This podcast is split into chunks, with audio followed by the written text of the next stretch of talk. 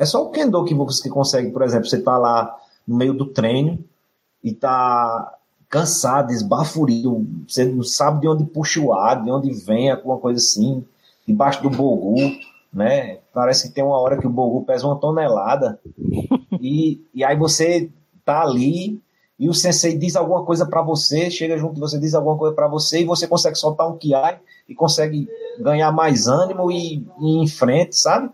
Então, é isso que eu estou dizendo. O Kendo nos ajuda a exercitar essa resiliência, essa força de vontade que a gente precisa ter.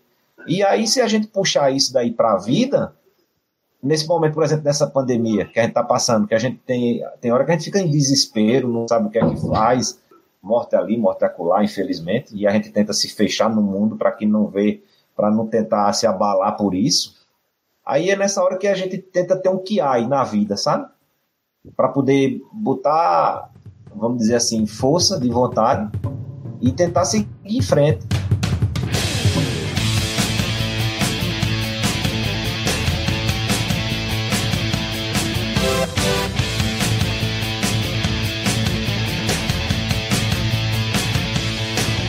Ohayou, ouvintes! Aqui quem vos fala é Raniel e serei o seu apresentador neste podcast de hoje.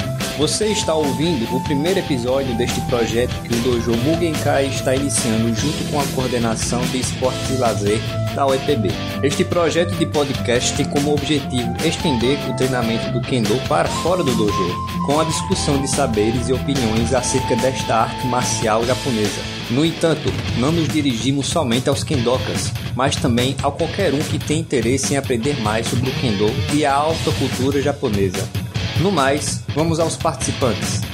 Eu sou Irenilda, sou atualmente responsável pelo grupo de Kendo em Campina Grande, do grupo de extensão vinculado à Coel, da UEPB.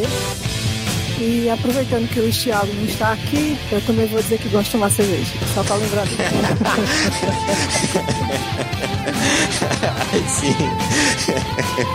Eu sou, eu sou Raniel, o estacionista de Kendo, eu sou Ikio e eu, eu sou o louco da turma. Olá a todos, meu nome é Iedo, sou o primeiro dan de Kendo e eu não sei porque você disse que você é louco, porque de louco você não tem nada. eu acho que o mais louco aí sou eu. Opa, galera, é, meu nome é Roberto, eu sou Shodan, se o título não inspirar, né? E é, acho que eu vou dar o um exemplo hoje de pessoa não resiliente.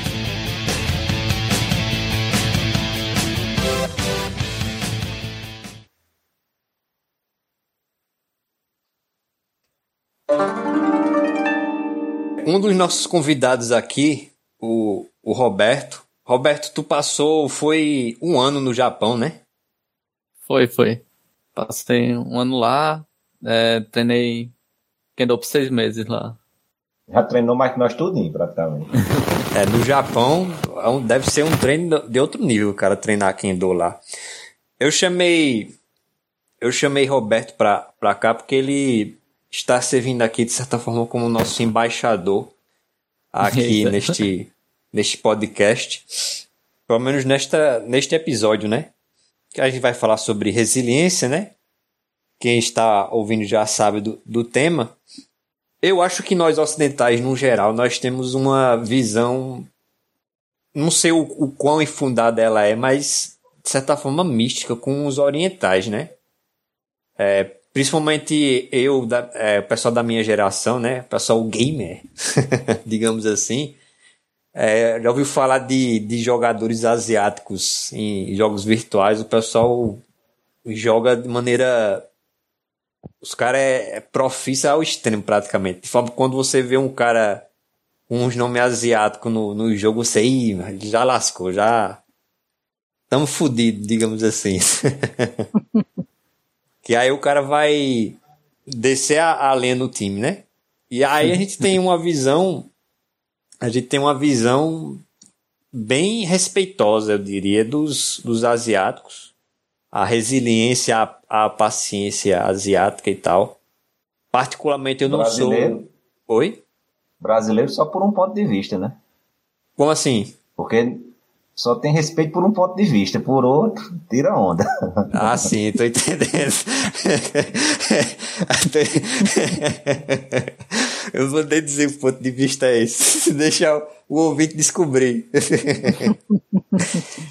A gente tem essa visão bem, bem é, respeitosa por um lado dos asiáticos e no que diz respeito à resiliência. A gente vê, não, o pessoal trabalha muito, muito educado, muito paciente. E paciência, né? Paciência, se for ver no, no dicionário, você é sinônimo total com, com resiliência. Se você pegar as definições mais antigas de paciência, como o pessoal falava, por exemplo, na Idade Média, paciência tem a ver com você resistir às emoções, né? A tempestade das emoções. Acho que particularmente aqui no, no Ocidente se fala de resistir às sete emoções é, ligadas aos sete pecados, né? E você cultivar as chamadas sete virtudes, no caso. Mas aí no Oriente, no Oriente a gente tem uma concepção diferente, porque a gente sabe que o pessoal lá é a terra da meditação, né? Tem esse estereótipo e tal. E aí acho que eu já vou jogar a bola para tu, Roberto. Acho que vale a pena começar uhum. perguntando primeiro por que que você foi para o Japão e passou lá um ano no Japão. Acho que como todo mundo que tem interesse por Kendo também é, tem interesse de uma forma geral na cultura japonesa, né? É, eu sempre gostei de artes marciais, de é, também anime, esse tipo de coisa. Aí também aconteceu de eu é, começar a namorar uma japonesa. E aí isso também contribuiu para a motivação para ir para lá. E também pouco tempo antes eu estava treinando kendo, então assim, eu estava bem envolvido assim, né, nesse contexto do Japão e tal. E surgiu a oportunidade de ir pelo Ciências Sem Fronteiras. E aí deu certo de ir e foi isso, eu passei um ano lá como foi a chegada lá, assim? O que foi que logo chamou a sua atenção quando você chegou lá? O choque cultural que você teve? Assim, uma coisa que me marcou bastante lá é a praticidade da vida, na verdade. É, lá as coisas são muito bem organizadas e tal, tudo funciona direitinho. É difícil você ter um problema que não se resolve. Pelo menos no meu. Essa foi a experiência que eu tive lá. E a questão da segurança também. Essas foram as coisas que mais me marcaram, assim. Fora também tecnologia, esse tipo de coisa. Foi, foi muita coisa diferente que eu vi lá. A sua experiência com o Kendo, você já treinava Kendo antes, certo? Foi, foi. Eu treinei Kendo, acho que quase um ano antes de ir para lá. E aí assim que eu cheguei lá, assim que eu descobri o clube de Kendo lá da universidade, eu fui logo querendo entrar e tal. Aí entrei lá no clube do Kendo. E sendo que assim, para falar a verdade, é, é, o pessoal, meus colegas lá da universidade que treinavam Kendo também, a gente treinava no local que era vizinho à, à universidade, tinha uns senseis bem mais velhos, é, oitavo Dan, eu acho, se não me engano, sétimo Dan, sendo que o pessoal meio que tava lá mais pra. Eu via mais pra. É, meus colegas, eles eram a maioria quarto Dan, terceiro Dan, e eles estavam mais para manter o, o, o, treino e tal. É... Opa, peraí. Ele é... repita de novo, o quarto Dan tava lá para manter, é o como é que foi? Não, assim, meus colegas, eles eram, é, na maioria, quarto, terceiro Dan, e eu é, tinha a impressão que eles estavam mais, assim, para manter o treino. É, a gente chegava lá, fazia um pouco de Kirikaeshi, e depois era de Gecko, né? Era basicamente o treino inteiro isso, é, e no final, os, os meus colegas mesmo, é, da universidade, eles é, me ajudavam lá com alguma técnica, alguma coisa que tava precisando, mas tipo depois que o, o treino principal já tinha acabado. Então assim, o treino mesmo era mais é, era Keiko mesmo. Então assim, era um pessoal que já tinha treinado na, na infância. É, assim que a gente chegava lá, a gente já via lá as crianças treinando e, e tal, desde bem novo o pessoal treina lá. E esses meus colegas, eu, eu acredito que também, né, tiveram isso, assim, Afinal, eles já eram é, andando, né, andando. No final do treino, eles me passavam uma coisa. Então, assim, na verdade, para mim, que era IQ na época, terminava que até o treino aqui em, em João Pessoa acabava sendo mais focado assim no, no básico mesmo, no, no aprendizado mesmo, do que o que eu via lá. Lá eu via mais Keiko mesmo. Foi, foi essa experiência que eu tive, assim. É, no caso, os treinos lá, Roberto, é, assim, você via uma, alguma uma situação de que, por exemplo, esse pessoal que você treinava, você disse que tinha maior maior é, seria o fato de que eles, eles já viram a base toda do Kendo antecipadamente e, na verdade, você que estava lá precisando pegar essa base e com eles não estava sendo possível? Ou porque assim, é o estilo de treino deles mesmo lá? Aí, realmente, eu, quando eu via as crianças treinando, eu via que elas treinavam mais parecido com o que a gente treinava aqui em João Pessoa. Tinha, vinha com mais calma, cada movimento, assim, fazia fila lá para treinar é, Meute, aí tal, iam tendo feedback assim e tal.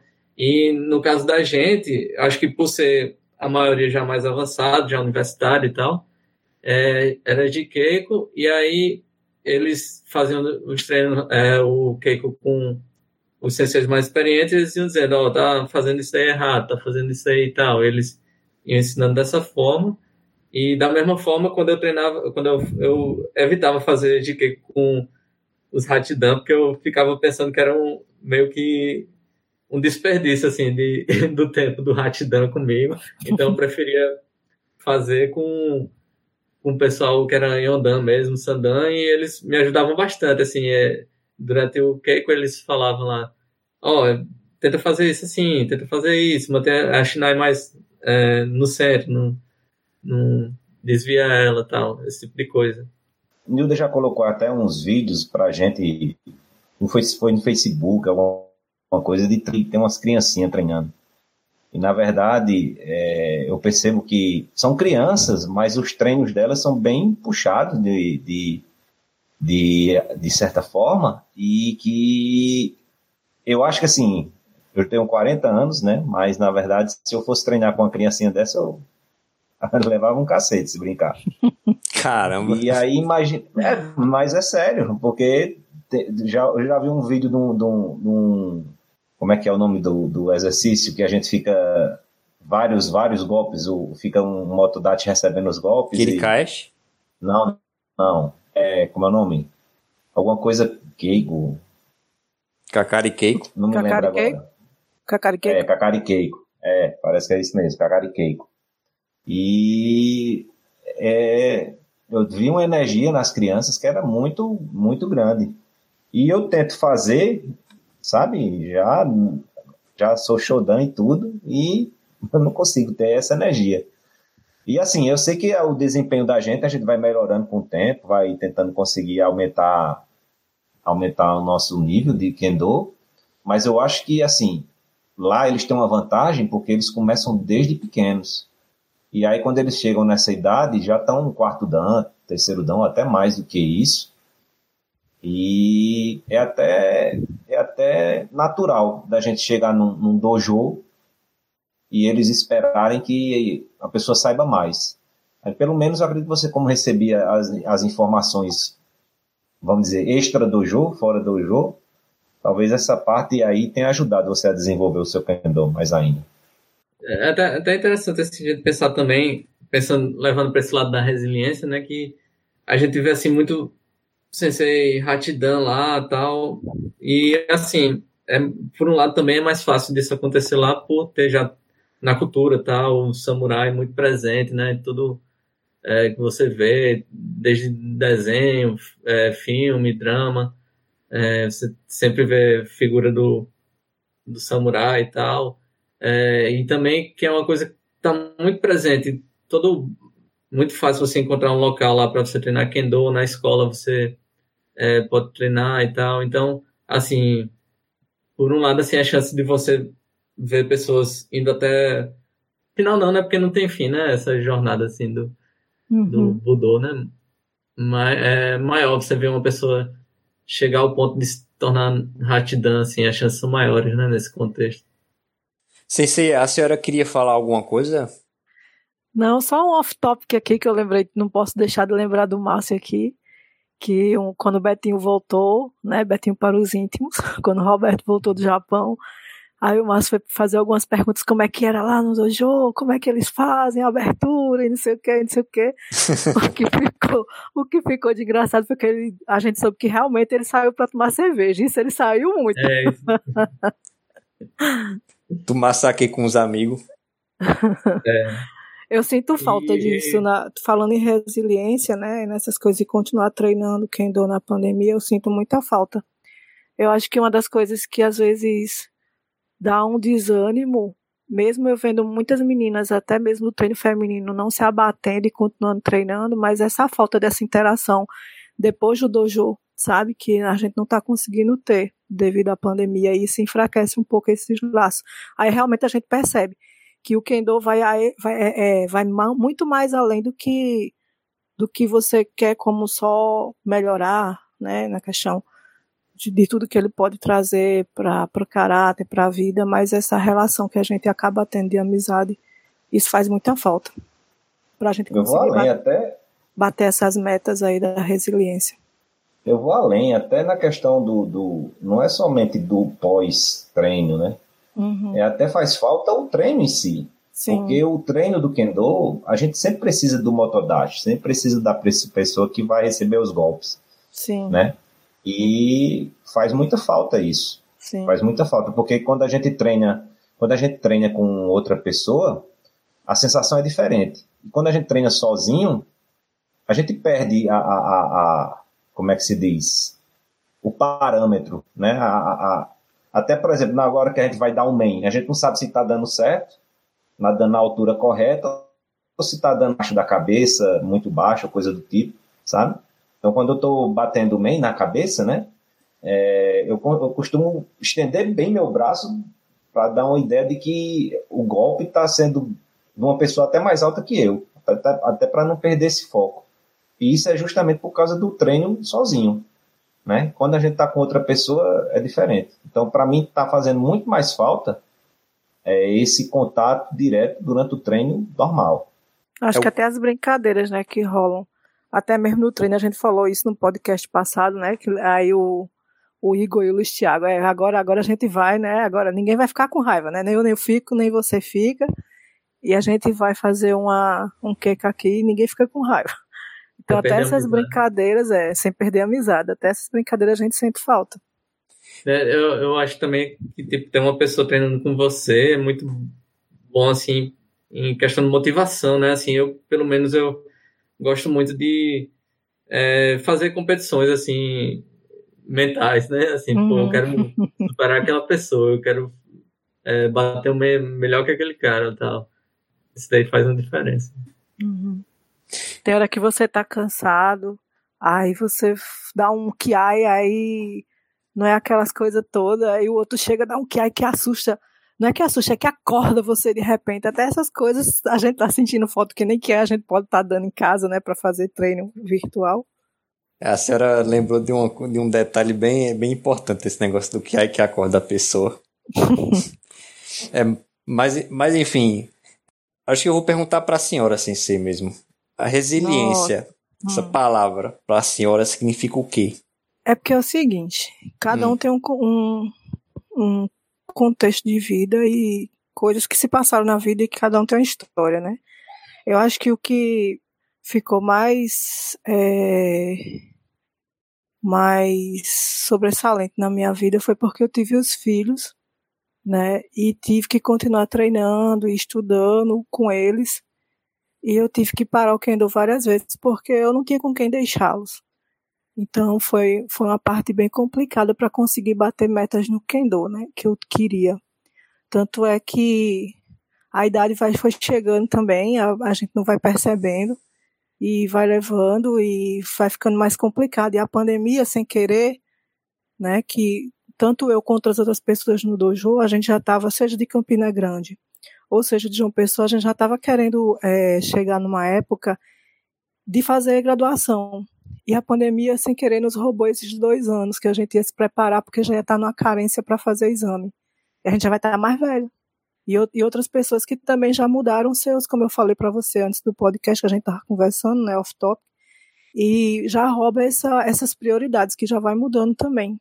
Então, eu acho que no, na, em relação a, a, ao Kendo, essas metas, é, em relação mesmo ao Kendo, outras coisas não. Acho que foi isso, mais que que hoje que eu tenho que acho que eu tenho que fazer dobrado sobrepeso, tudo. É tudo acaba ficando mais dobrado quando a gente vai ficando mais, mais velho.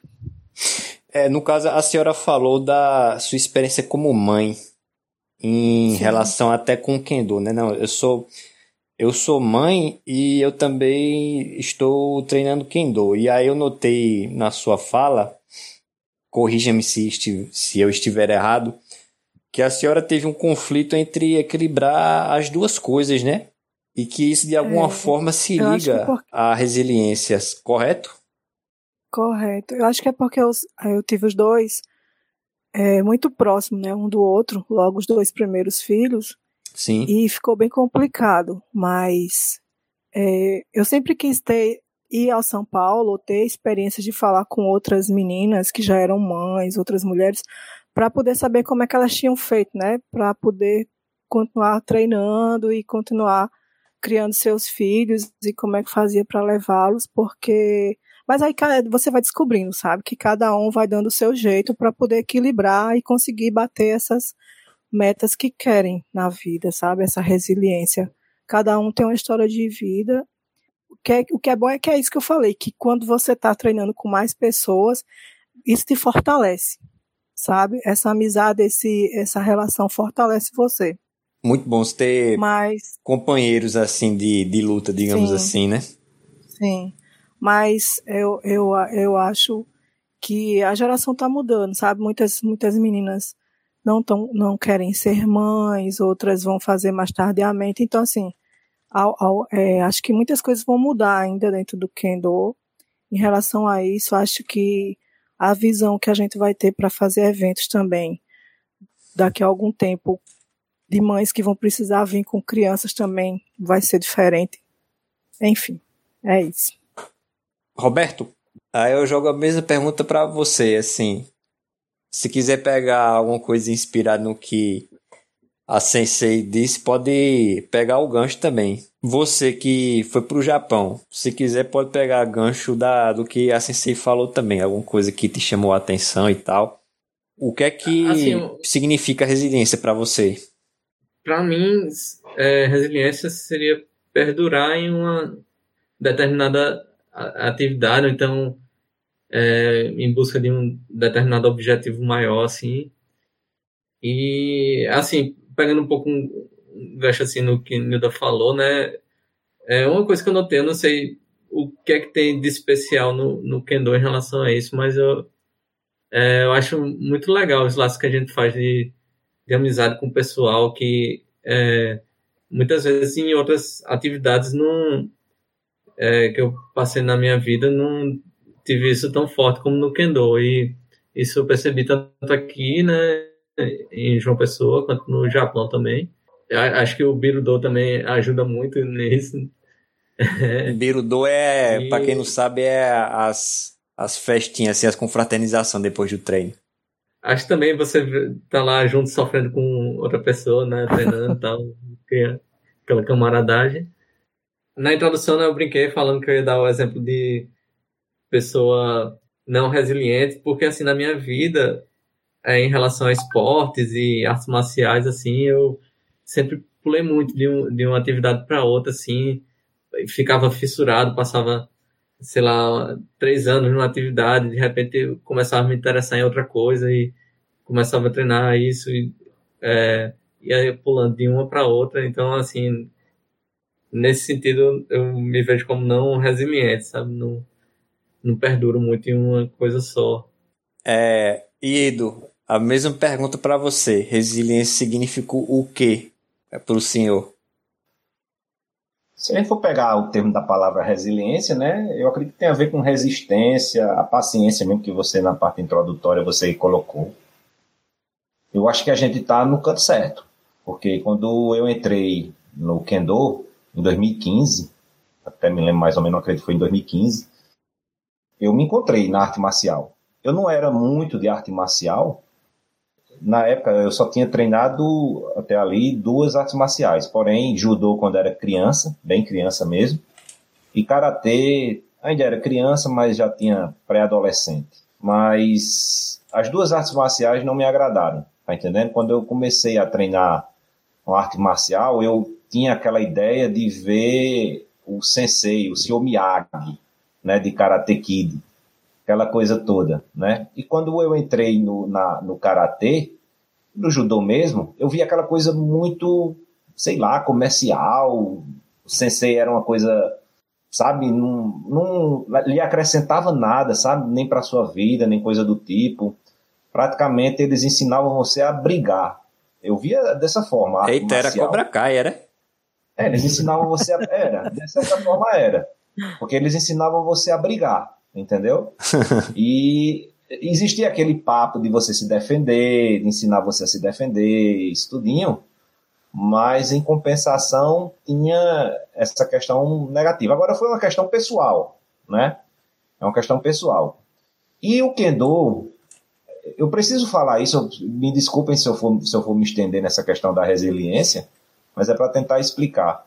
E o Kendo, quando eu comecei, na verdade, eu já tinha visto Kendo, a marcial Kendo, mas em, em, em, flashes na televisão, em alguns pedaços de filme, e pela minha paixão por filmes de samurai, tá entendendo?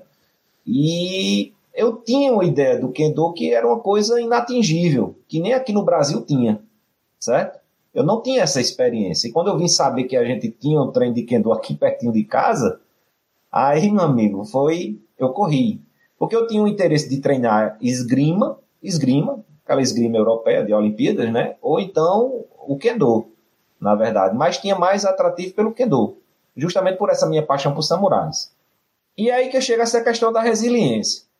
Porque quando eu cheguei no Kendo, a primeira coisa, a primeira diferença que eu notei, o, a, era na universidade o treino, é na universidade o treino, tá entendendo? E eu acho que uma das coisas que eu perguntei para a Nilda na época, quanto é que seria pelo treino? Quanto é que custaria? Só. Além de perguntar isso, desculpa te interromper, você é. chegou falando sobre um monte de filme outros dias, aí eu disse, pronto, Márcio, é um doido que apareceu, não vai continuar, não vai continuar, não.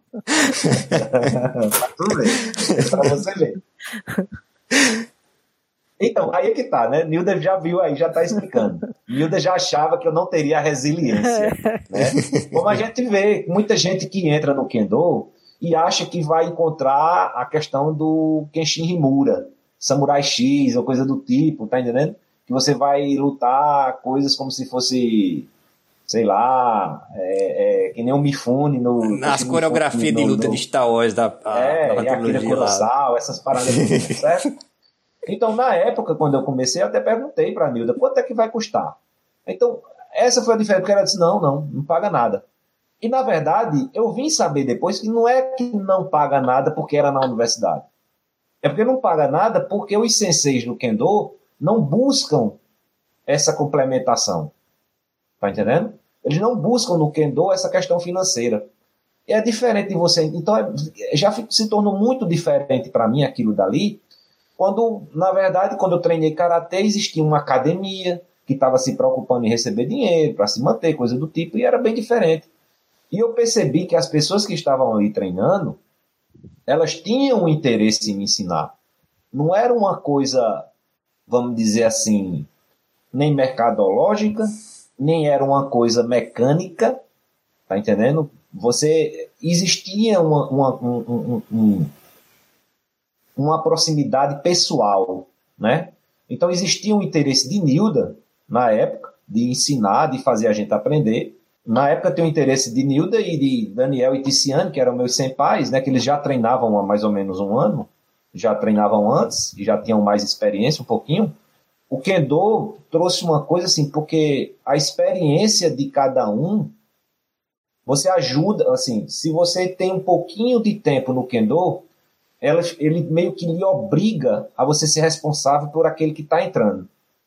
E isso daí me, me interessou muito. E, e isso me, me, me deu a, a, a, a força de vontade no kendo para continuar. Porque na época quando eu entrei, eu já tinha 35 anos.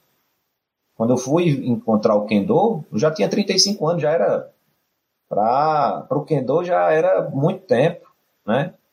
E na verdade é, foi o próprio kendo que me ensinou a questão da resiliência. Então assim, se uma pessoa, como o Dilda falou, achava que eu não ia conseguir durar ali, uhum. é, se uma pessoa não consegue se encantar pelo kendo, pela resiliência que ele, ela, o kendo lhe dá, tá entendendo? Se você não conseguir resistir a isso, é porque você já não tinha resiliência por vida. Porque o kendo lhe dá isso. O kendo faz isso em você, né? Ele, ele, ele ajuda a você buscar isso. Tá Alguém tá gritando com você, batendo na sua é, cabeça. Né? É, é, justo. Tem essa questão todinha. Então, assim, para mim, a arte marcial Kendo foi ela que me ensinou essa questão de, de resistir, sabe? De ter paciência, de é, é, entender a coisa que depois eu percebi que parece que é um costume japonês, que é a questão da você criar um costume, criar uma repetição, aquela coisa de você fazer várias vezes aquilo de uma de forma que aquilo dali vire um hábito tão natural para você que você não acaba não esquecendo mais, nem que você queira. Tá entendendo? Então, essa questão da resiliência, para mim, tem muito a ver com o Kendo, porque ele, o Kendo em si, trouxe, trouxe essa, vamos dizer assim, esse upgrade para mim, né? Como, até como pessoa. Eu queria aproveitar esse gancho que o Iero falou uma coisa e fazer uma ponte com o Roberto, porque Roberto falou uma coisa muito legal quando ele veio do Japão, não sei se ele lembra ainda, mas eu nunca esqueci e eu falo muito sobre isso às vezes nos treinos ou em conversas é, extra dojo, em que ele falou que onde ele estava, acho que era uma fábrica, onde ele estava lá estagiando, não foi isso, Roberto? Que tinha, tinha uma linhazinha de como fosse de trem, como é que se chama? Que tem que ficar passando os Metrô? carros, né? Não, dentro da fábrica. O trilho. O trilho. Né? E ele disse que sempre ele tinha o hábito, era hábito de todos olhar para um lado e fazer yoshi, olhar para o outro lado e fazer yoshi. E depois é. passar. Né? Era, e acho que isso, lá, não podia. É... Essa regra existia para diminuir acidentes. Isso, isso. Mas esses bons hábitos que, que, que tem que a gente às vezes vê no Kendo faz, é inerente à cultura deles já lá, né? Isso é só uma uma extensão do, do que eles já fazem no cotidiano, né? Que a gente, sem querer, acaba vendo isso refletido no Kendo. É, essa etiqueta, é, eu, eu, pesquisei a respeito e eu achei Esses ela... hábitos, né?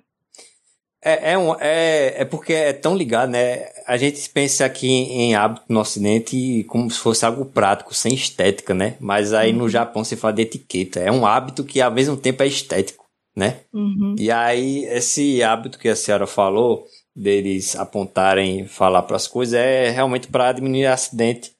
Eu li isso no livro Hábitos Atômicos, que é, fala muito de psicologia comportamental e aí fala que é feito para diminuir acidente e foi teve tanto sucesso que foi exportado até para os Estados Unidos, para Nova York, para o sistema de metrôs lá. Por quê? Qual é a lógica por trás desse hábito? É simplesmente porque a gente fica muito distraído. Isso é uma forma de você manter o foco, de certa forma. Você, os, os maquinários, os maquinistas do metrô, no caso do livro, estava falando de, de, metrô, né? No Japão. Uhum. E aí eles falavam é, o protocolo correto é o cara dizer o que está vendo, né? Não. A luz está, a luz está verde, as comportas foram fechadas, é, os trilhos estão liberados. O cara repete para si mesmo, sabe? Isso para o cara se manter focado lá. É uma, é uma baita dica essa que a gente aprende lá do Japão, para quem tem Não essa. Cair no automático, né? Isso, sair do automático. Você tá no automático, é, acho que isso, eu não sei qual é a estatística, mas acho que acidente de, de trânsito também se dá assim, né? É... Na verdade, eu acho que você entra no automático, porque não é um automático assim displicente. É um automático Sim. que é hábito. Sim, é tão é... habitual que você faz sem nem sentir. Entendeu? Você entendi, consegue entendi. fazer aquela coisa habitual, vira tão rotineiro, tão normal para você, que você acaba fazendo sem nem sentir. Eu, eu, por exemplo, quando dirijo, eu criei um hábito logo de início, quando eu aprendi a dirigir, foi de, por exemplo, quando disseram assim, olha, você tem que é, é, ligar a sinaleira para avisar que você vai virar para um lado ou para o outro. Tanto para os pedestres lhe verem, as pessoas que estão na frente lhe verem, como os carros que vêm atrás saberem. É, eu fazia sem ter ninguém por perto. Mesmo assim, eu fazia sem ter ninguém por perto, porque é, virou para criar o costume. Então, hoje, onde eu tiver, se eu estiver fazendo a curva num carro, para que lado for, eu vou ligar a sinaleira. Não importa para mim se vai vir, se está vindo o carro atrás de mim ou se tem gente. E aí esse costume, é, é, eu sem saber estava praticando uma coisa japonesa, pelo que eu aprendi no kendo, né? Eu, sem saber estava fazendo uma prática japonesa, justamente criando um hábito. E por quê? Porque na hora que realmente eu precisasse, eu não ia faltar, não ia esquecer, não ia deixar de fazer. Então, por exemplo, até meus colegas de trabalho, quando a gente viaja, eles riem de mim, porque eu, eu ando muito por sítio, né, por essas coisas. Aí eles ficavam perguntando, tá dando sinaleira para quem? Pro jumento? tá no meio do mato, né? Mas não, eu fazia por causa do, do costume, entendeu? Então vira automático, vira uma coisa automática, mas é, é, você tem ciência daquilo, não é uma coisa displicente. É, eu, da minha parte, né, agora fazendo a pergunta para mim mesmo, essa questão de resiliência, eu pego, pego o gancho do que a Sensei e Edu falaram, essa questão de, de hábito e etiqueta. Resiliência tem tudo a ver com essa questão de você desenvolver o hábito, né? Você está querendo é, focar-se em algo, né? Você construir algo com frequência, com constância, né? Resiliência tem esses sinônimos para nós. O hábito é essencial para você manter uma vida ou um projeto resiliente, digamos assim. A gente acorda, né? Vai escovar os dentes, já se tornou habitual. Você nem precisa pensar para fazer aquilo. É, é sem esforço algum aquilo dali. E isso daí é essencial na vida de qualquer pessoa, porque cedo ou tarde você vai precisar nutrir hábitos, seja para o trabalho, seja para um projeto pessoal, e você vai precisar desta habilidade na sua vida. Eu achei interessante que que Iedo falou que foi o Kendo que me ensinou a ter resiliência. Que aí eu elenquei a essa questão que o ocidente, o ocidental ele tem hábito, né? Não, aí o japonês tem etiqueta.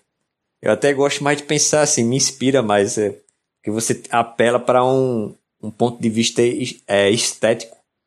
Você não está falando simplesmente de um hábito, uma coisa mecânica, né? Que a gente pensa em hábito, algumas pessoas pensam, eu não gosto de rotina. Não, você está você tá fazendo uma etiqueta aqui, você está revivendo e, e reativando uma coisa que, que tem em você, uma alguma coisa que está lhe chamando para fazer aquilo. Então, você acorda todos os dias para escovar os dentes, por exemplo, não é porque você está querendo escovar os dentes, é porque você quer se manter uma pessoa saudável, né? Você quer ter dentes bonitos e ser uma pessoa saudável e bonita, no caso, né? e aí, no caso do Kendo, a mesma coisa, você não está lá batendo, o men batendo na cabeça do, do amiguinho para bater na cabeça do amiguinho de alguma forma, bater na cabeça do amiguinho se liga a você desenvolver seu caráter. E aí o caminho que você faz para desenvolver seu caráter é, é cada um faz, né? A gente tem essas conversas aqui para tentar descobrir que caminho é esse, no caso. Uhum. Nós, meros ocidentais, aí que est estamos tentando descobrir o do do kendo, no caso.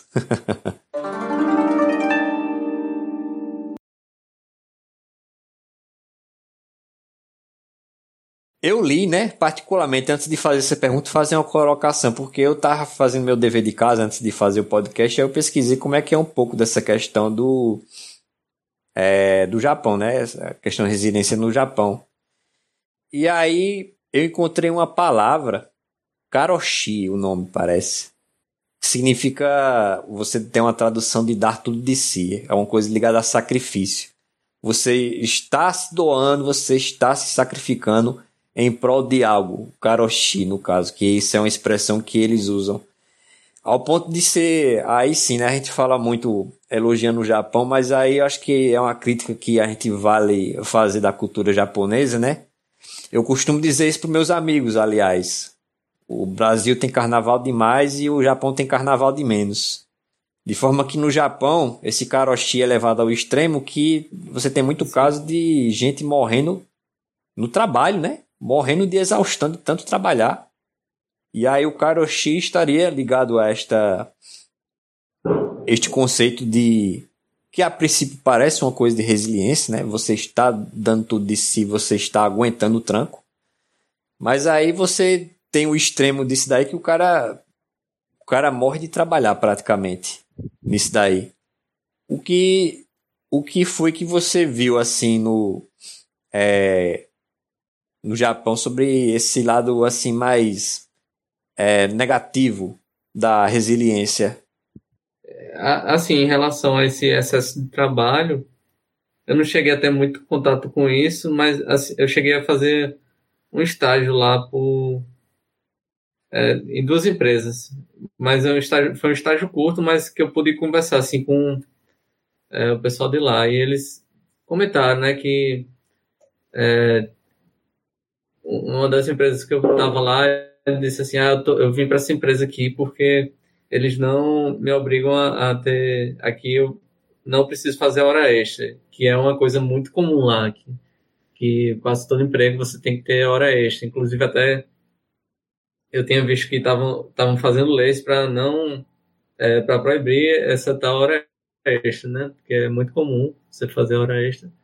O, outros também já comentaram que, tipo, ah, é, você pode ter terminado todas as suas tarefas, mas você não, não vai voltar mais cedo para casa porque o seu colega está lá é, ainda. Então, se você sair antes, você vai ser mal visto e tal.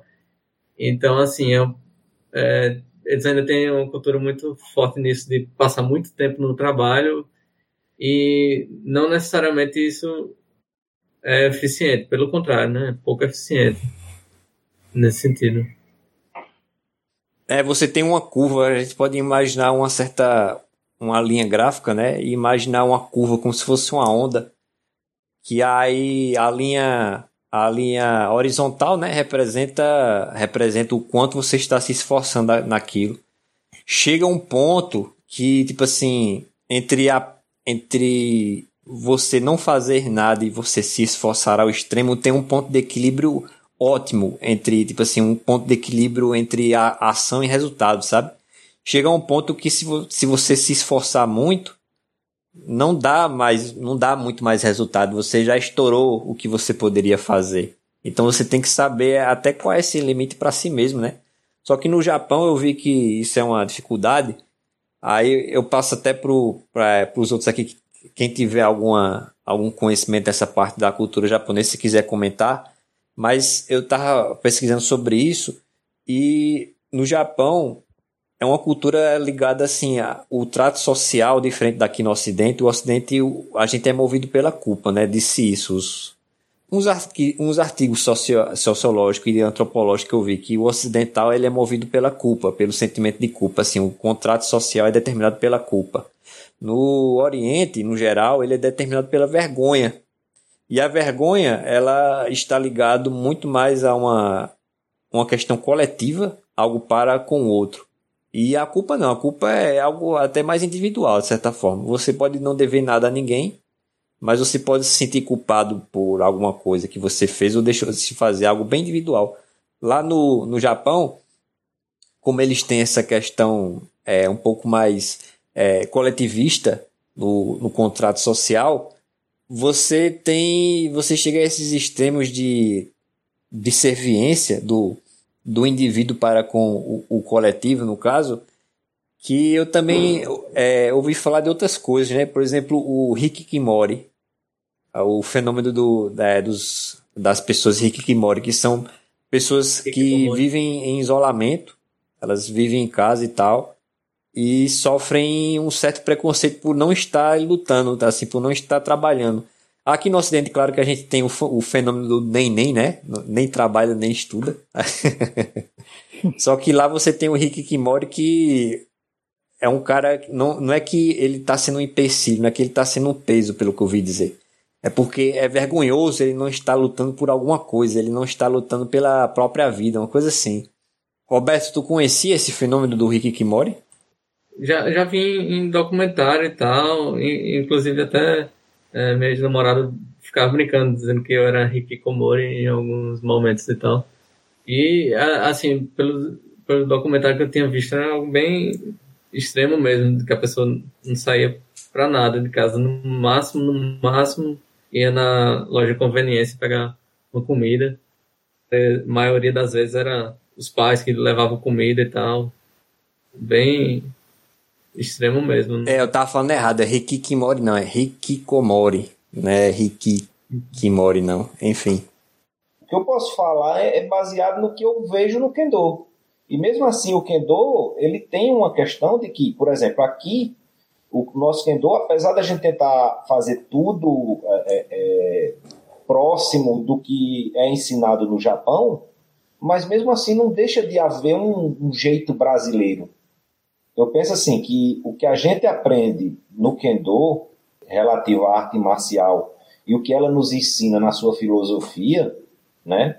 nessa questão do, do, de formar o caráter, como você falou, tudo mais, isso daí, para mim, é que é a parte positiva, certo? As, as coisas negativas do Japão tem a ver com a cultura deles que dificilmente a gente vai conseguir compreender nesse podcast, né? Dificilmente a gente vai conseguir falar nesse, nesse curto espaço de tempo. E dificilmente também a gente vai conseguir compreender apenas treinando Kendo. Eu acho que isso tem muito a ver com a própria convivência com eles, viver a realidade deles, que é totalmente diferente. Inclusive, eles são uma verdadeira metamorfose ambulante, né? Eles guardam costumes milenares que eles têm e, ao mesmo tempo, eles, eles sofrem muito conflito porque eles avançam para o futuro e tentam se manter pregados no passado. Sim. Né? Então, existe, gera uma questão de conflito muito grande. Então, não é nada, nada absurdo você começar a ver essas questões desses Rick Komori, coisa do tipo, né? É, é... Até porque, por exemplo, eu, eu, não sei se isso é verdade, posso até estar equivocado aqui, mas dizem que um dos, dos maiores índices de suicídio está no Japão, no mundo. Eu não sei se isso é verdade, mas. É, é, se não pode, for verdade, ele perde para os. Os países escandinavos devem estar pau a pau com o Japão. Bem, eu não sei, eu não sei, mas eu vi isso em algum canto, né? Que o Japão tem isso. Aí talvez tenha a ver justamente com essa questão. Eles, desde o passado longínquo, eles têm uma, um apego à honra pessoal e isso é o que a gente vê em filmes e em histórias e coisa do tipo, né? Que está é, tá atrelado a eles. E acredito que isso faz alguma influência nas coisas de futuro, porque, por exemplo, se você aqui, se você tem uma empresa e vai à falência, é um motivo de vergonha, é, mas você vai tentar se reerguer, colocar outra empresa. E no Japão, talvez a, forma disso daí acontecer, relativa à honra, como a gente vê em filmes, essas coisas todas, em livros, né? Que eles têm muito isso, a questão pessoal está muito ligada a eles, né? É bem diferente, né? Então, a gente conseguir fazer uma aproximação dessa questão da cultura japonesa com a nossa vai ser muito complicado. Até eu acredito que o Roberto estava falando antes, eu peguei aí, mas eu acredito que ele estava falando nisso daí. E tudo bem, a gente tem, a gente tem, eles têm muita coisa de educação, mas também tem os seus pecados lá também, né? Na verdade. E tentando se manter na questão da resiliência, não foi, não é que apenas o Kendo, o Kendo me deu essa questão de resiliência. No Kendo é que eu pude exercitar, eu pude exercitar isso, né? A resiliência em si. Porque, assim, é, para mim, é mais do, que, mais do que tudo, até porque quando a gente entra no Kendo já na minha idade, como eu entrei, Eu preciso ter a compreensão de que eu não vou conseguir chegar no grau de pessoas que começaram bem mais jovens e, e é, é, já estão treinando, treinando há anos no Kendo, né? E é diferente, por exemplo, um treino aqui do que um, de um dojo, por exemplo, de São Paulo, que tem um sensei de sétimo dan, oitavo dan, coisa do tipo. E como eles treinam lá, a, a, a, o grau de intensidade, essas coisas todinhas, isso é bem, bem diferente, né? Embora a gente tente praticar de uma maneira mais próxima possível. Mesmo assim, mesmo assim, é, é só o kendo que você consegue, por exemplo, você tá lá no meio do treino e tá cansado, esbaforido, você não sabe de onde puxa o ar, de onde vem alguma coisa assim, debaixo do bogu, né? Parece que tem uma hora que o bogu pesa uma tonelada e, e aí você tá ali e o sensei diz alguma coisa para você, chega junto você, diz alguma coisa para você e você consegue soltar um kiai e consegue ganhar mais ânimo e, e ir em frente, sabe? Então, é isso que eu estou dizendo. O Kendo nos ajuda a exercitar essa resiliência, essa força de vontade que a gente precisa ter.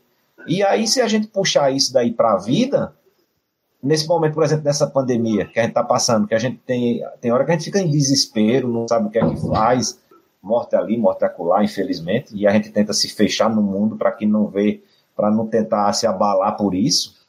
Aí é nessa hora que a gente tenta ter um kiai na vida, sabe? Para poder botar vamos dizer assim, força de vontade e tentar seguir em frente. A gente teve a vantagem. Outras coisas vão lidar, de repente a religião também, a religião me ajuda muito nisso tudo. Mas é, é isso, o Kendo ajuda demais.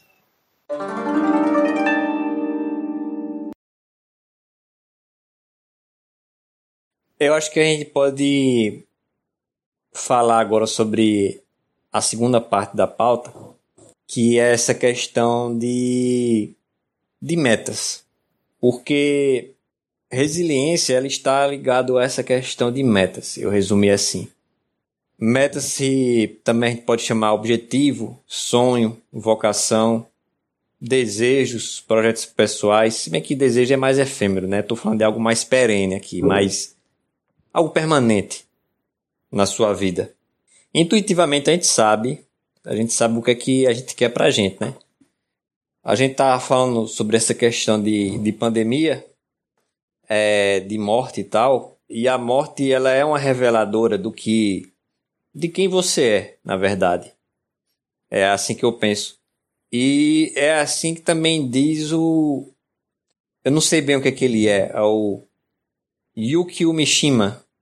Yukio Mishima é ele era um cara dos anos 700, 70 do Japão. Parece que ele era um ativista japonês, um nacionalista.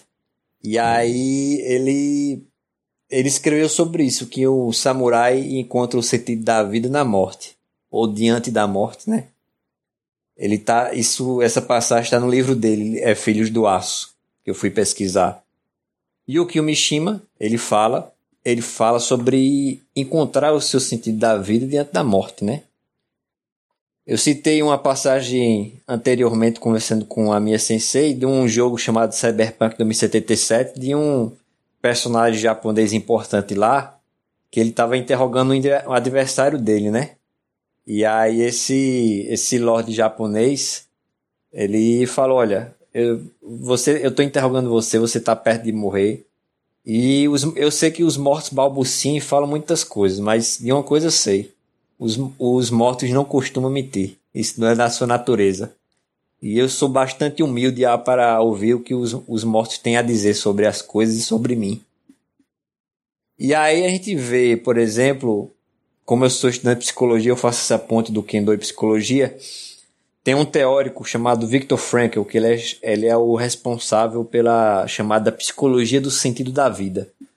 Não é um, uma corrente da psicologia que procura explicar o que é o sentido da vida, mas é uma corrente que visa estudar o que é que o sentido da vida impacta nas pessoas. Sentido da vida é, é vocação, alguma coisa assim que se traduz em você, tipo assim, você não vive sem aquilo, seu coração não vive sem aquilo, digamos assim.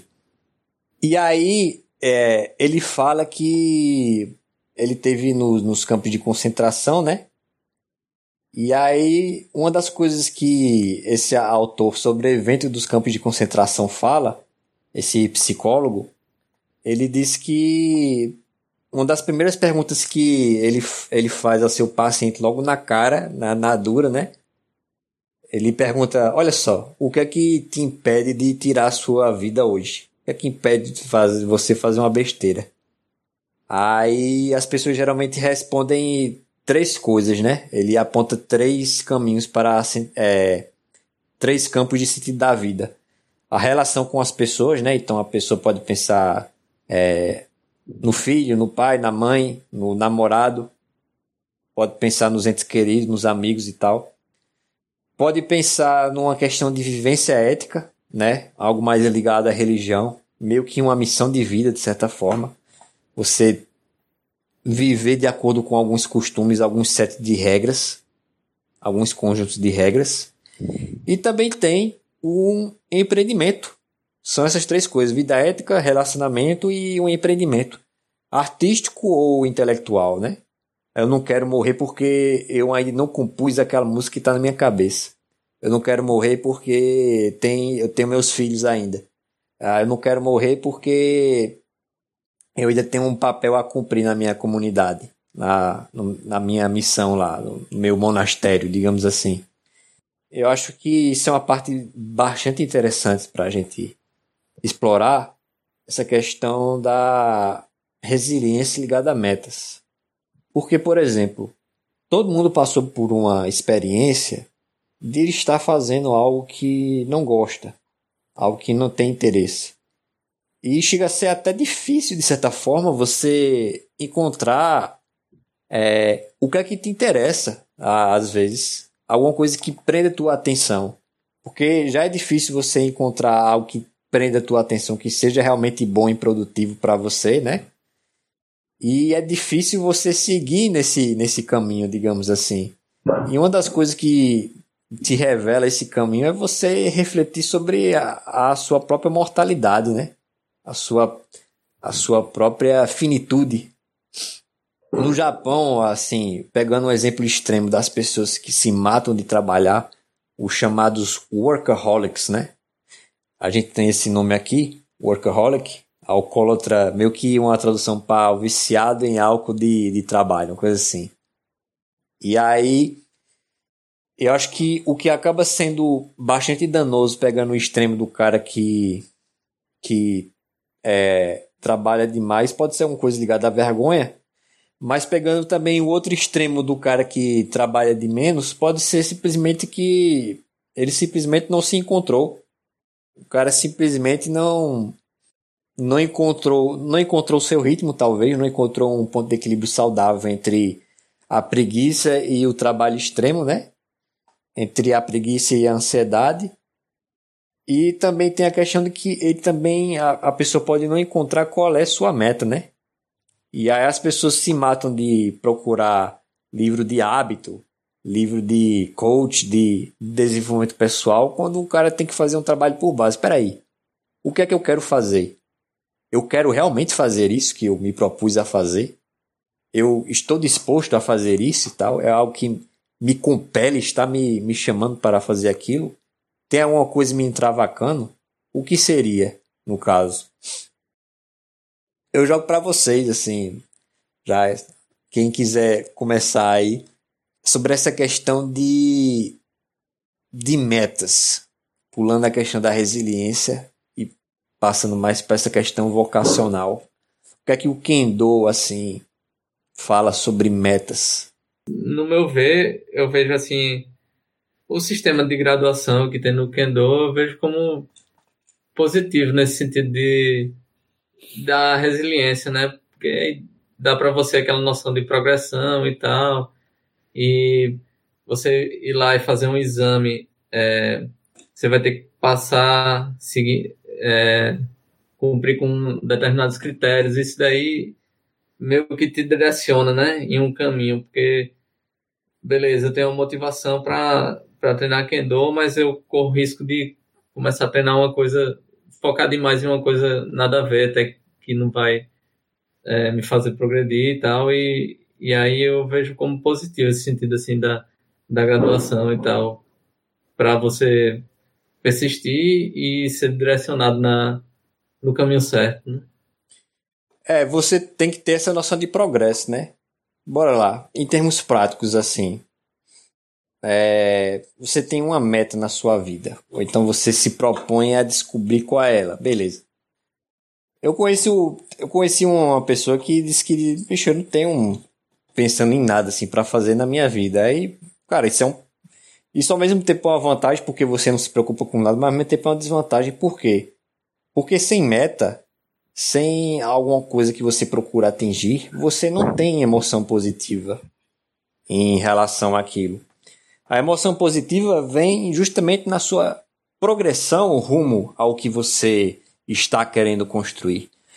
E no caso do Kendo, eu, eu faço essa, essa ligação, como você falou, da graduação, porque que nem nos jogos, né? Você está upando de level, upando de nível. Você está melhorando seu personagem. Você. Imagine que você está num, num RPG de vida, né? Um jogo de tabuleiro de imaginação, aí você tem o seu personagem. E aí você. Só que a diferença é que o RPG na vida real, você tá no Kendo e você tá querendo melhorar de nível no, através do Kendo, no caso, né? Aí você se propõe, beleza, eu gosto muito de da arte marcial de espada, eu me divirto com isso e tal. Só que isso não é simplesmente um hobby, uma diversão. Isso tem alguma coisa a mais que eu quero descobrir. Aí você descobre o Kendo por um lado mais filosófico, você expande para vários horizontes e tal. Você tenta é, construir algum sentido em cima daquilo, no caso, e você tenta progredir em cima do que seria a sua versão, a versão ideal de si mesmo no Kendo e na vida também, né? Você tem uma visão mais ou menos turva de quem você quer ser e você progride em relação àquele, àquele personagem. Eu vou tentar falar aqui no que, no que eu espero treinando Kendo. Tá entendendo? No que, no que eu quero chegar. Qual meta eu coloquei? Porque Roberto falou com razão, e você também complementou nessa questão da graduação.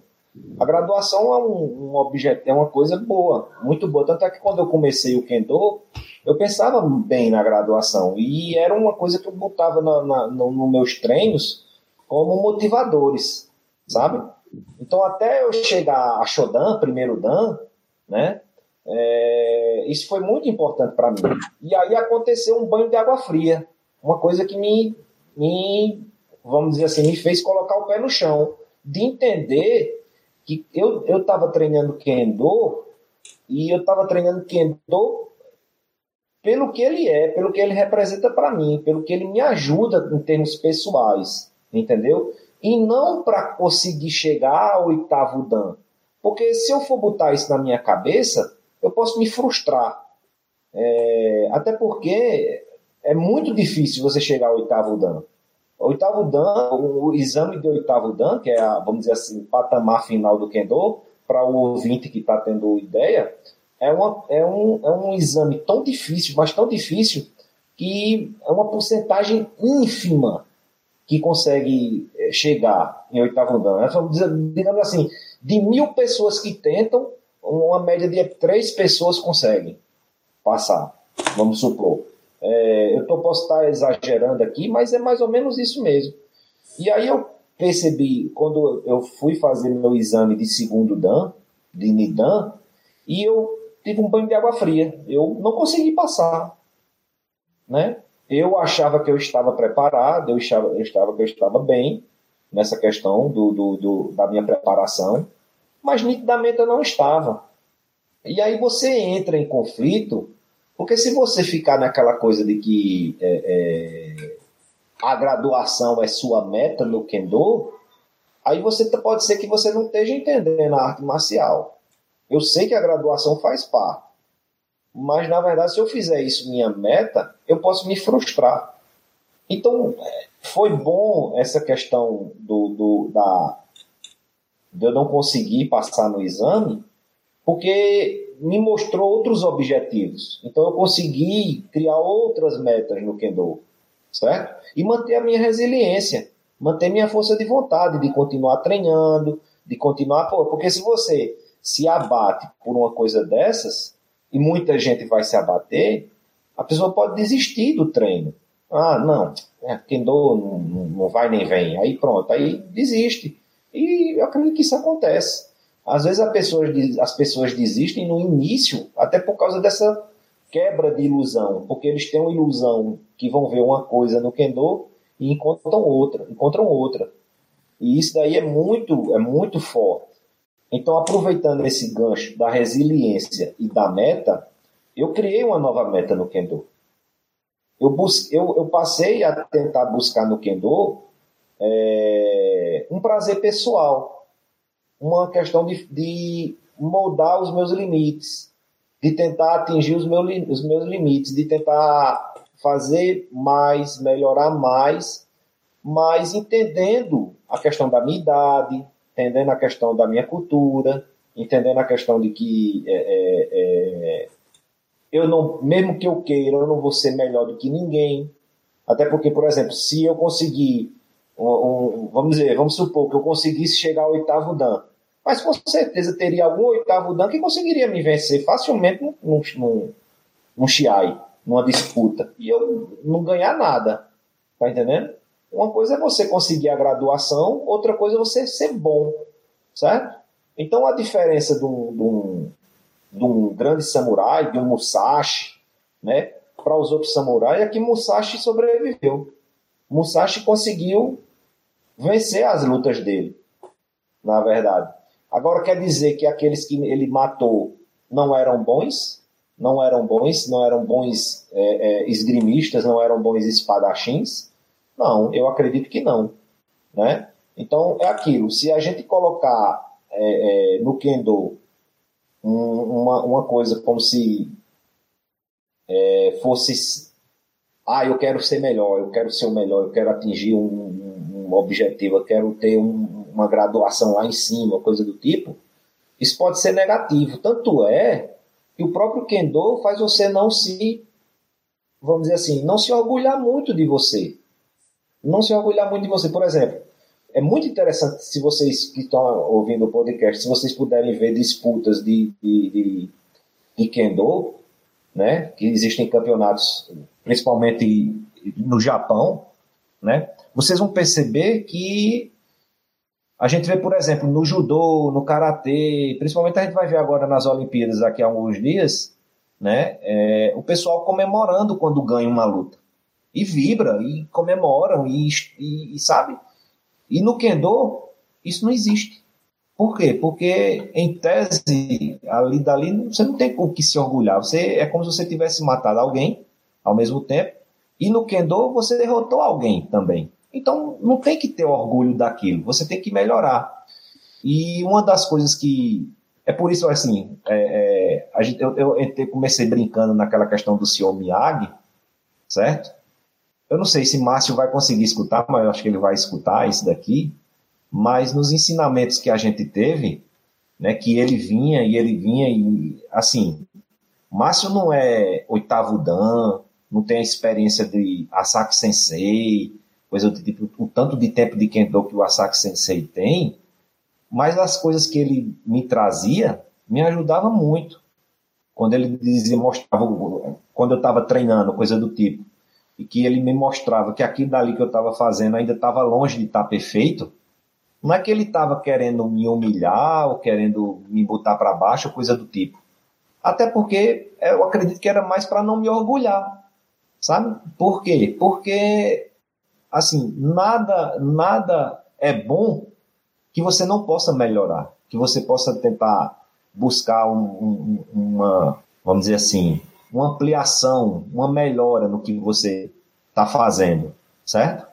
Então, muitas coisas que Márcio traz, é, é, Sensei Márcio traz para quando a gente está treinando, é edificador, cara. Eu, eu mesmo me edifico. E, inclusive, quando eu treino, assim, e parece que é uma coisa que a gente vê nos outros senseis.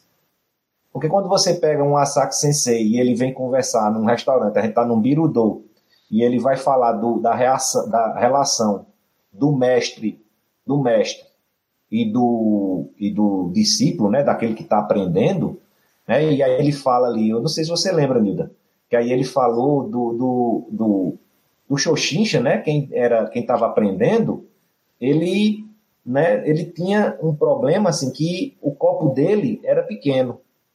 E ele ganhava informação, ia ganhando informação e podia chegar um momento dele transbordar. Por isso que o copo do sensei tinha que ser maior.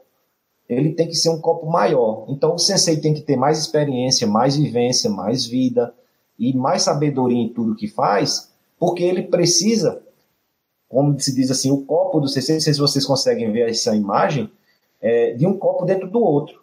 Porque quando esborrar o do, do aluno, né, o do seu professor, ele está ali pronto para receber aquela carga e não vai esborrar.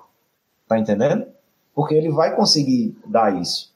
E as metas que eu, as metas que eu atingi no Kendo, é, eu posso dizer que não atingi ainda. Até porque eu, eu tenho uma intenção de fazer mais graduação, mas eu compreendo o meu limite.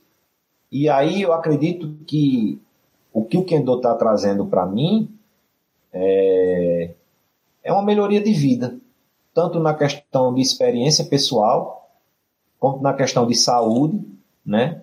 E como na questão de aprendizado, de convivência com amigos, essas coisas todinhas que não tem preço, não tem preço nisso daí, tá certo? Então, eu acho que a resiliência ligado à meta tá nisso. Porque se a gente for colocar a nossa meta em algo inatingível, ou algo que vamos dizer assim, é, é, é, é raso, supérfluo, talvez possa fazer com que a gente falte essa resiliência. E eu consegui perceber que o Kendo não quer isso de você. Entendeu? O Kendo não quer isso de você. Ele quer que, por exemplo, eu, eu não passei para Nidan. Não consegui passar para Nidan. Mas o Kendo não quer que eu desista. Ele quer que eu esteja lá de novo para tentar novamente no ano que vem e se não der certo, eu consiga estar no próximo e no próximo até o momento de eu conseguir. Mas que o Kendo não saia da minha vida. No meu caso, para eu complementar, essa questão de você estar querendo ser melhor do que alguém, no caso que você falou, que você citou Musashi. E você parece falar em algo tipo assim, também meta, resiliência e sucesso, você ter sucesso ou não. Mas você, é, eu percebi que você falou também de é, sucesso relativo a alguém ou a alguma coisa, no caso. Não é que você esteja errado, enfim. Eu vou dar a minha visão do, do que é que eu vejo assim no, no Kendo, que é que ele nos ensina nesse caso. Porque no Kendo a gente está literalmente, literalmente, isso não é figurativo, lutando contra nós mesmos. É a você mesmo que você tem que superar. Por que, é que eu digo literalmente? Porque a gente faz muito exercício, os chamados suburis, né? São os treinos, de certa forma, mais individuais que também servem para aquecimento. No caso, aqui no nosso dojo também serve para aquecimento. E aí a gente está literalmente cortando o vento. Só que qual é a orientação que o sensei dá pra gente? Não, você não está simplesmente batendo em qualquer pessoa, você está batendo em alguém da sua altura. Ou seja, você está batendo na sua própria sombra. Você está batendo num espectro ali de você mesmo, no caso. A meta que você tem que ter, no caso, no Kendo, não é de superar alguém ou alguma coisa, é de superar o que você foi, no caso. É uma luta contra você mesmo, no caso. E aí, tipo assim, quando você expande essa ideia, né, quando você começa a refletir no Kendo dessa, dessa forma, você tem várias várias outras ramificações e ligações com outras com outras ideias filosóficas, digamos assim. Todos vocês falaram coisas e eu fiquei pensando aqui, né? Porque aí a gente tem que fazer uma ponta com o Kendo. Como, como pessoas assim à frente de um, ele como sensei, né? Eu à frente de um, de um grupo aí de extensão da universidade. A única coisa que a gente espera é que o grupo continue, independente da gente estar à frente ou não né? Porque o que a gente tem que fazer é passar a bola para frente, né? Tentar é, o máximo que a gente aprendeu com os outros senseis que passaram conosco, que foram nossos senseis, é que a gente tente repassar isso, né? e que essas pessoas sejam pessoas melhores, né? É isso que seja para o intuito que elas vieram para o Kendo, para viver em sociedade, para a sua relação com outras pessoas, consigo mesmo, enfim, que cada um vai encontrar seu caminho dentro do Kendo, né? Fazer seu caminho dentro do Kendo. A graduação, ela serve, sim, como metas para algumas pessoas, porque você vai poder, sim, a cada ano treinar e dentro daquela carência você submeter uma banca examinadora que vai avaliar e você vai tentar dar o melhor em poucos segundos do que você passou anos é, trabalhando para tentar alcançar aquele nível, né? Então você pode colocar isso como meta também. Existe meta no dia a dia quando a gente vai treinar, mas aí é, Raniel falou alguma coisa de pessoa e eu, e eu lembrei de duas pessoas que passaram no Kendo, em especial em João Pessoa. É, a gente tem o Tiago, Tiago Bezerra, ele tem uma dificuldade, ele teve um acidente ainda quando era bebê e, e ele e fraturou o crânio com isso, né? E ele tem uma, uma mão ressequida e um pé também com certa dificuldade na mobilidade e foi uma dificuldade para ele. Então ele ele teve que aprender o kendo diferente, né? Só fazendo katate porque o outro braço ele não pode utilizar. Então, assim, ele teve que bater uma meta para ele se vencer como pessoa, se colocar ali, aprender o Kendo. Então, assim, entende que há várias metas que você pode ter. Eu acho que o que o Kendo pode trazer muito para a pessoa é esse espírito vigoroso que a gente tenta puxar até quando a pessoa nos batizados, né, que a gente diz aqui, que você acha que ah, agora eu vou morrer, agora eu vou morrer, e aí o CC vem e diz, não, ainda não, ainda não, ainda não. E é um belo de um insight, né, que às vezes a gente tem. Mas teve um outro, um outro, um outro Kensh que passou, ele era muito baixo, né, ele não chegava a ter uma estatura que a gente coloca de anão, ele era um pouco maior, mas ele era muito baixo, então ele tinha toda uma dificuldade, porque os pés deles, é, a, a, né? A estatura dele em relação à mão e pé e, e braço, e isso dava uma dificuldade para ele, para tentar alcançar quem era muito mais alto, né? Fazendo um treino. Então, assim, são metas que as pessoas vão colocar para poder passar por cima. E às vezes algumas pessoas conseguem e outras nesse caminho não conseguem, né? E acabam deixando. Mas o que é bom é que se pelo menos essas pessoas que passaram no Kendo, elas aprendam a manter esse espírito de resiliência, de um espírito vigoroso, né? De que elas vão conseguir vencer as dificuldades no dia a dia. Baixa até foco. Tem alguma coisa a comentar, Roberto? Não, eu, eu tava pensando aqui também que é, as metas, assim, é, a, esse sentido da progressão, né? Às vezes ajuda, assim, você, quando tá desmotivado, você vê, pô, já passei por tudo isso, já não é, alcancei tanta coisa né, no Kendo e tal, e é, parar agora, é, isso daí, você conseguir ver o que é que você é, já conquistou, assim, é uma algo motivante, assim, para você continuar e tal. Na vida, principalmente, assim, no treinamento fora do dojo, porque fora do dojo aí que não tem graduação, né? Pelo menos na maioria das coisas da vida. E aí o que, o que determina os nossos níveis, digamos assim, é quando a gente para para refletir e ver o que conquistou, né? A gente vê os uhum. marcos da, da vida, você consegue separar a vida em diferentes marcos. Depois disso, antes daquilo, não sei o que, não sei o que, eu fiz aquilo, tive isso e tal. Você passa por essas reflexões. Este rapaz que é, a senhora falou, sei sei, o, o rapaz com problema no braço e tal, no, nas pernas. Eu lembro que é, no seminário. Uma perna, em uma perna e um pé. Qual é o nome dele mesmo? Aliás, em uma perna e um braço. É Tiago Bezerra. É. O Tiago Bezerra passou num seminário, eu vi o sensei japonês e tudo, né? Eu tava nesse seminário e tal. Eu vi ele treinando. Tá, tinha que usar a espada com uma mão só, no caso. E aí o sensei lá japonês, né? O bicho se emocionou vendo, vendo ele e tal. Porque viu, é, esse é o espírito, rapaz. Você tem que ter essa, essa garra que você tá tendo. Foi, foi muito bonito ver o Sensei se emocionando com, com ele, tá ligado? Eu acho que ele também foi, um, foi, um, foi um marco na vida deles, tá ligado? Ele ganhou o respeito do sensei ali naquela hora. E todo mundo também, né? Todo mundo Sim. viu é, a luta dele ali. Teve, teve uma vez que eu perguntei a ele, né, se o, Ken, o Kendo tinha melhorado algum aspecto do, da dificuldade que ele tinha de, de mobilidade em uma das pernas dele, né?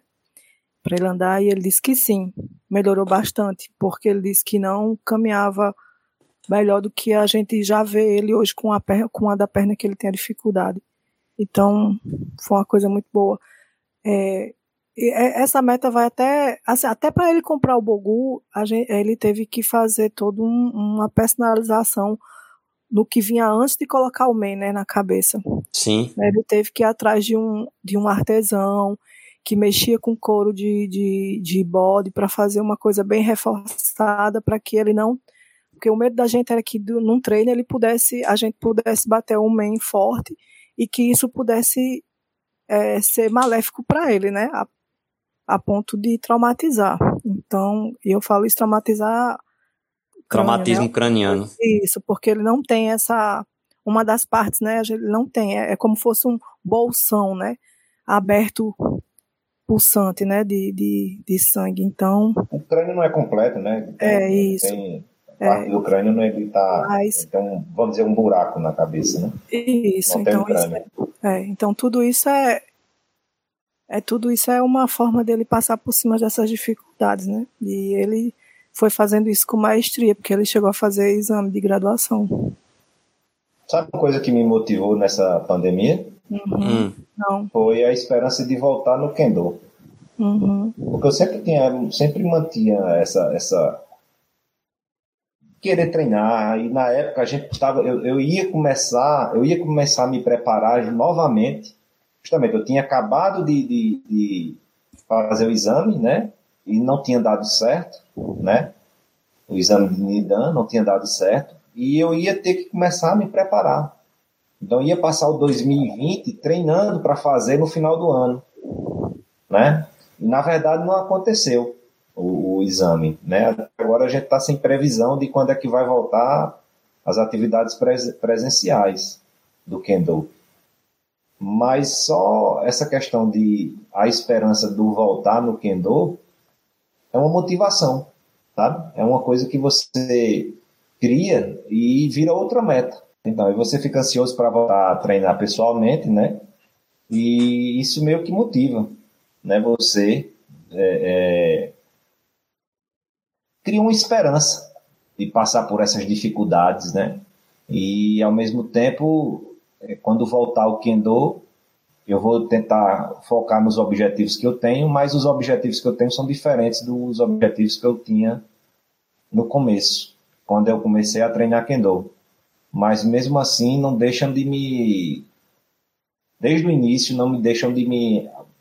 É, é, de tirar a paixão que eu sinto pela arte marcial porque foi uma das coisas que realmente na minha vida me fez ficar, vamos dizer, apaixonado por uma coisa. E foi o Kendo. A esperança é um, um efeito colateral benéfico de você ter uma meta, uma vocação.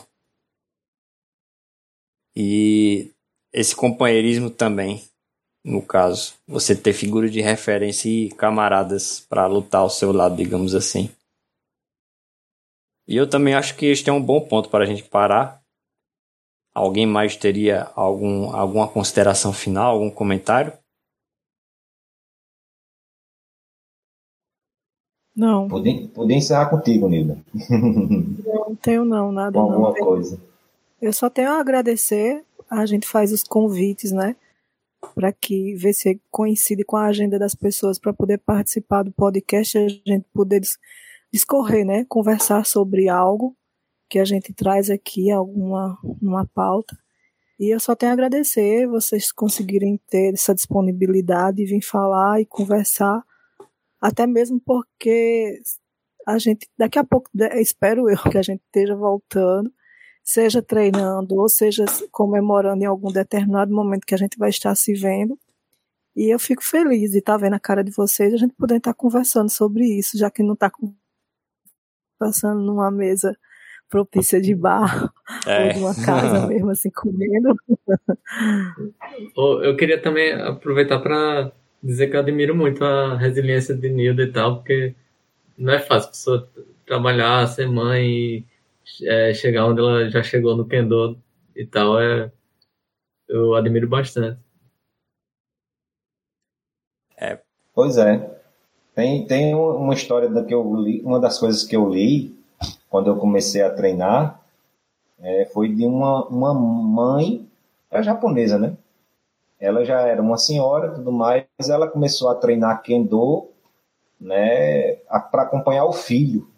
Né? Eu vi essa, essa notícia, né? E ela estava conseguindo naquele tempo chegar em sexto dan, se eu não me engano, na época. Estava né? conseguindo é, fazer um exame de sexto dan e conseguindo passar. Que massa! E é, é uma história muito bonita. E na verdade é, é foi essa mulher que meio que me inspirou na época, porque eu tinha entrado tarde também, né? Na verdade. Eu tinha entrado tarde no, no Kendo, isso daí é muito forte. E a gente vê. Nilda é um exemplo muito grande para para isso, né? Porque é difícil você conciliar a questão de, de, casa, mãe, marido, tudo mais, e ainda tinha a questão do. Assim, Roberto, você tá vendo aí em João Pessoa. A é, Nilda tinha que virar em duas, porque ela tinha que vir para Campina Grande, cara. Era, era, era difícil, era bem complicado. Tá entendendo? Então a coisa era mais difícil ainda, sabe? Mas é um herói, né? Não? Ficar com um estresse quando o pequeno nasceu. Pois é. pois é. Isso aí ele também. Tava, aí ele voltou a, a, fazer universidade depois que Heitor nasceu, vou fazer uma outra universidade uhum. de educação física e terminou, né? A tenta entrar uhum. Barrancos terminou. É. Eu, eu agradeço a todo mundo aí, agradeço a Raniel pelo convite aí também. Espero poder participar mais uma vez no, de outro podcast. Espero que também que a gente possa conversar de coisas mais práticas e menos viajosas. Eu acho que o pessoal certo. que vai ouvir. Eu vou anotar pode... essa crítica. Acho que o pessoal não é uma crítica não. Não é uma crítica, mas é uma crítica sim, fiz. eu acho que você toma como uma crítica, mas não estou criticando, porque eu, eu achei muito bom o episódio, entendeu? Mas eu acho assim, é, para o pessoal que vai ouvir, pode ser que eles fiquem um pouquinho com sono de repente. É porque, porque o problema desse da época, eu e a Sensei ainda estamos tentando encontrar qual seria a identidade desse podcast ainda, porque é. a ideia que a gente conversou é que seria tipo assim, o treino fora do dojo, então a gente pode se dar a liberdade de falar em coisas além do kendo e coisas da vida, então, sabe? Mas na verdade é como eu falei, para mim foi muito positivo o, o conversar sobre isso tudinho entendeu? Sim. É muito, foi muito revigorante. Né? A gente se emociona é, falando dessas questões de força de vontade, de paciência, isso tudinho. E o que, eu tô, eu tô, o que eu tô querendo dizer é que eu espero, de uma forma ou de outra, que o pessoal que vai ouvir que goste, né? E compreenda o que a gente está conversando aqui, que faz parte da, da, da, da arte marcial em si. Até porque, para o pessoal entender que Kendo não é simplesmente um hobby, não é simplesmente uma atividade física e não é simplesmente, é, é, como é que se diz, você tentar emular uma, uma, um costume japonês, né? Tem muito mais a ver nisso, nisso tudo e tem a ver como você vai se relacionar com Kendo. Eu acho que é como eu me relacionei com o Kendo que me fez persistir. Persistir no treino, persistir na, na, na, no Kendo, né? E nisso tudo, porque assim, do tempo que eu entrei já passou muita gente. E poucos ficaram, poucos se mantiveram treinando. Eu imagino que pelo tempo que Nilda está treinando, talvez ela tenha visto um, o dobro ou o triplo de gente que fez isso, e entrou e desistiu.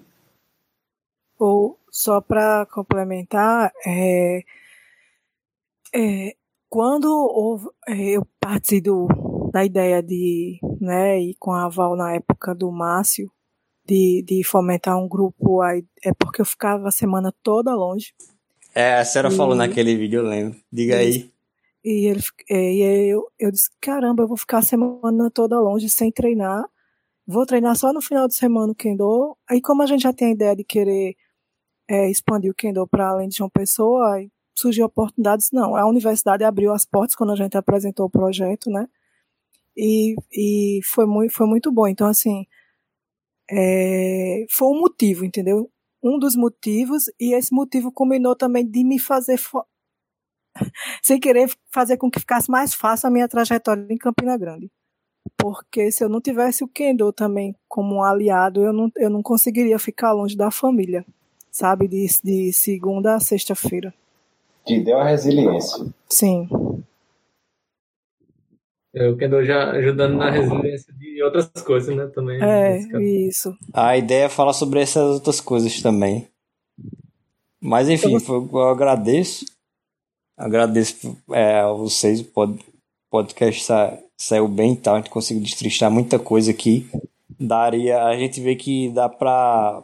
A gente vê quando o podcast é bom quando em cima dele você tem outras ideias para fazer outros podcasts, no caso.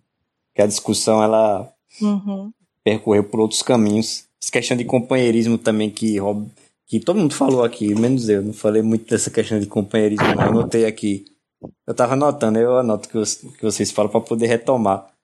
Aí, essa questão de companheirismo, de, de até o equilíbrio entre maternidade e o kendo, é, ter figura de referência e tal. Como é que Aí, questão de história de vida mais prática, como é que foi que o Kendo o impacto na resiliência, essas várias coisas. Eu agradeço a vocês. E hoje? Eu vou chamar, eventualmente, quando for viável, para algum outro podcast. E aí a gente se vê por aí. Muito obrigado, Roberto, por ter aceitado o convite, viu? Beijo em todo mundo, valeu, falou. Vou fazer a janta do povo aqui. Beleza. Valeu. Valeu, pessoal.